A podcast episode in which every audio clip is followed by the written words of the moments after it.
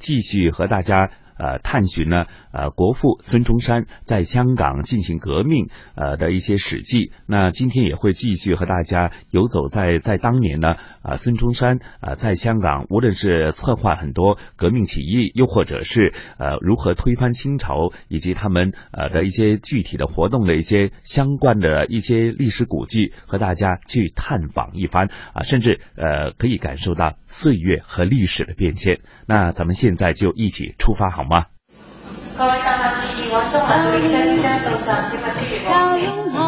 传统现代相映成辉，中西文化共冶一炉，东方之珠，动感之都，香港故事。香港故事，香港故事在魅力中国。各位好，我是雨波。二零一六年十一月十二日是孙中山先生诞辰一百五十周年。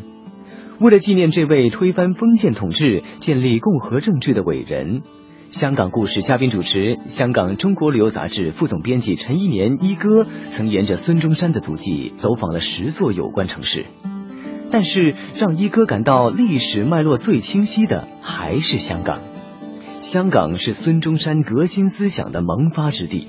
又是他进行辛亥革命前期革命活动的主要策源地，他在这里留下了许多历史遗迹和传奇故事。除了港岛的中上环是孙中山先生在香港的主要活动地区，在香港的新界，我们也能探寻他的历史足迹。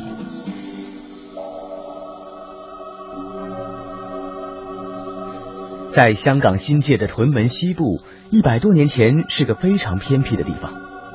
十九世纪末，追随孙中山的李济棠在屯门青山东路经营了一个农场。实际上，农场成为革命党人一个隐蔽的基地，用来召开会议、军事训练和储存武器。因为这里有一座红色的楼房，人们都会把这地方称为青山红楼。据说孙中山曾在这里居住过。青山红楼是在屯门啊，现在的屯门区啊。嗯，屯门以前叫做青山，在这儿确实有一座山是青山啊。这座山呢是还是挺高很峻的，在这个青山下呢，以前都是很荒的地方，就是人很少的。这个青山红楼啊。就是建立在这种很荒僻的一个地方，嗯，当时是一个农场啊，嗯，就叫青山农场。呃，这个农场呢是由孙中山的好朋友李济棠经营的，嗯，这个农场的经营呢，其实就是为了给呃革命党人做据点，做据点啊，啊，因为这里的偏僻啊，便于呢聚集人在这里开会啊。啊，军事训练呢，甚至连打枪也听不着在 外面啊。对，呃，当时呢，这里也是一个啊，就是军火库储藏的 储藏的地方。对，就是啊。青山红楼本不是红色，何时变成了现在的模样，已经无法考证。现在呃无法考据这个红楼是呃什么时候呃变成红的，什么时候变成这个样子，现在也也不可考啊。啊！但是现在这里已经是呃成为一个中山公园啊，这中山公园是是民间的，就是呃不是政府啊去呃管理的。啊，呃这里你可以看到孙中山的呃纪念碑，嗯。啊还有他的铜像啊。啊还有六棵的。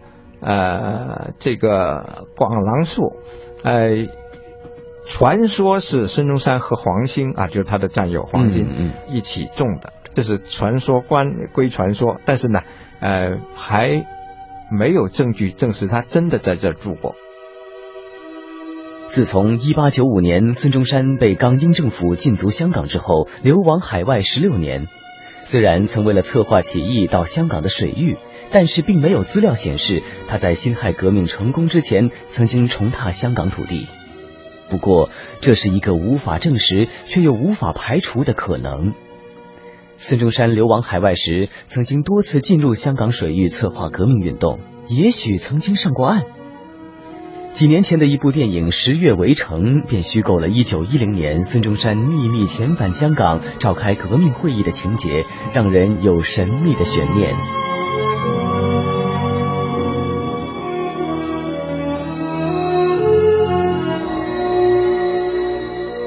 新界另一处与孙中山领导革命直接有关的历史建筑物是下白泥碉堡。二零一一年二月二十二日，香港特区政府公布这座下白泥村五十五号建筑为一级历史建筑物，并且列入法定古迹名单。这是一座逾百年历史的碉堡式建筑物，是香港仅存的一栋与孙中山领导革命有直接关系的历史建筑原物。呃，这座建筑物呢是大概是在啊一九一零年才建啊，就说。呃，是孙中山已经离开香港啊，就是在海外的时候建的。嗯，哎，但是呢，房子的主人呢，邓应南就是孙中山的一个追随者啊，也而且是一个很很紧密啊、很亲密的战友啊。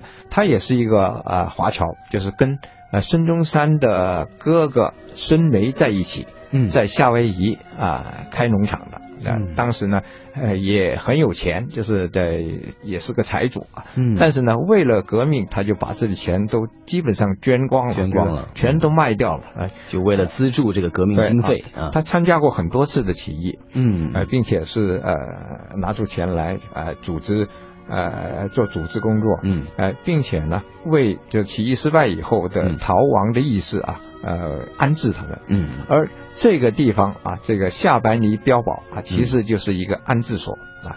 呃，当时呢，呃，邓应南在这里建了一个糖厂啊，其中啊这一座就是呃有军事用途的，就是一种啊防御和瞭望啊这样的呃楼。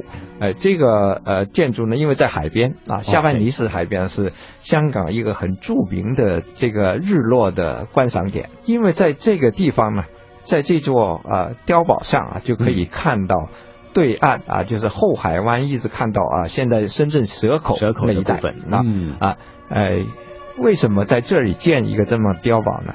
因为呃，当时也是借助这里的一个地势啊，能够把一些军火啊从这里呃。渡过后海湾啊，运到深圳那边去啊，就是能够呃进入内陆。另外呢，呃，当起义失败了，哎，革命军的呃逃亡的人呢，就可以躲到这里来啊，一边还可以谋生，就是自己从事农业啊。这一座呢，嗯，哎，被认为啊是现在整个香港新界啊。唯一一座可考是跟孙中山革命直接有关的原物啊，因为以以前所说的啊那些啊都已经面目全非，找不到原件啊，原先的那些呃建筑都已经没有了，只有地点啊。孙中山实际镜实际上看的是地点，只能是回忆。嗯，实景的话哈啊，眼见为实，这个实景的话，只有反而只有在这个下白泥这个地方的这一座。呃，小楼、小碉堡。来到探寻孙中山香港历史足迹的尾声，我们从新界的西边转到东边，在香港新界东部西贡区的飞鹅山，山势嵯峨，景色壮丽。半山间有一块林木葱葱的地方，称为百花林，这里有孙中山母亲杨太夫人的墓地。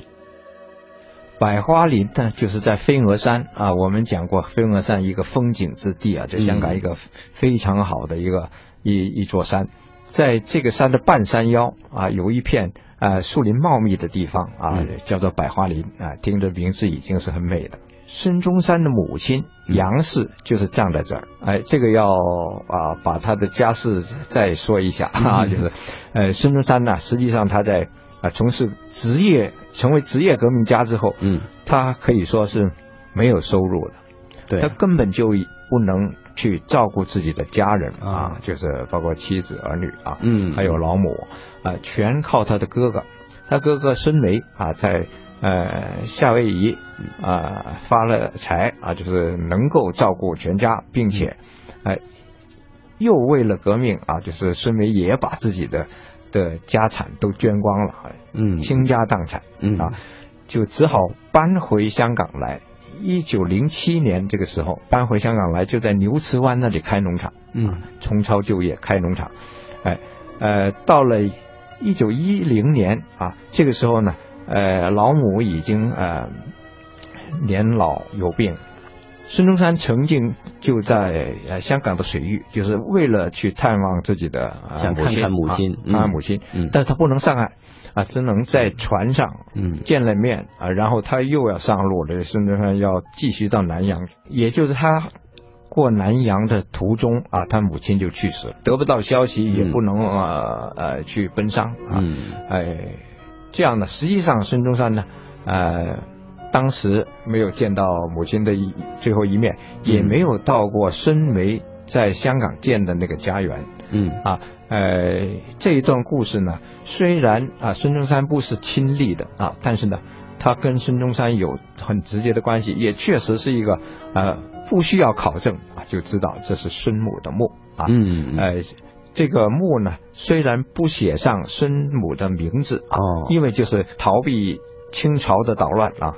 这个墓呢，后来是经过重修，现在很有气势的，很很大的一座墓啊，而且面向西贡海啊，这个是一望无际的这西贡海，就是你看出去呢，呃，是就是一个很好的景观啊，前面没有阻拦啊，这里呢后来也形成了一个呃有有其他人安葬的墓地，那都是站在后边啊，就不在他的前边啊，大家都是。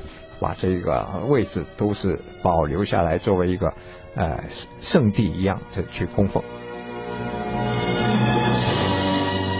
岁月变幻，变的是眼前的景色，不变的是历史的印记。百年后的今天，我们在香港的各个地点仍能感受孙中山先生的历史足迹。感谢陈一莲一哥带我们穿梭时空，重温伟人的香港故事。也仅此纪念孙中山先生诞辰一百五十周年。